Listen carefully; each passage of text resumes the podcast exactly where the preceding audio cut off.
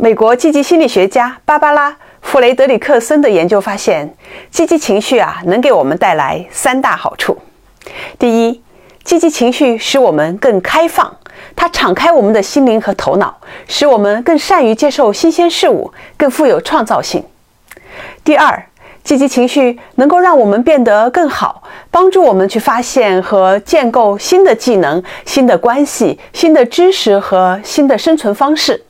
它引导我们去探索，以意想不到的方式，让我们与世界融为一体。第三，积极情绪能够帮助我们长寿。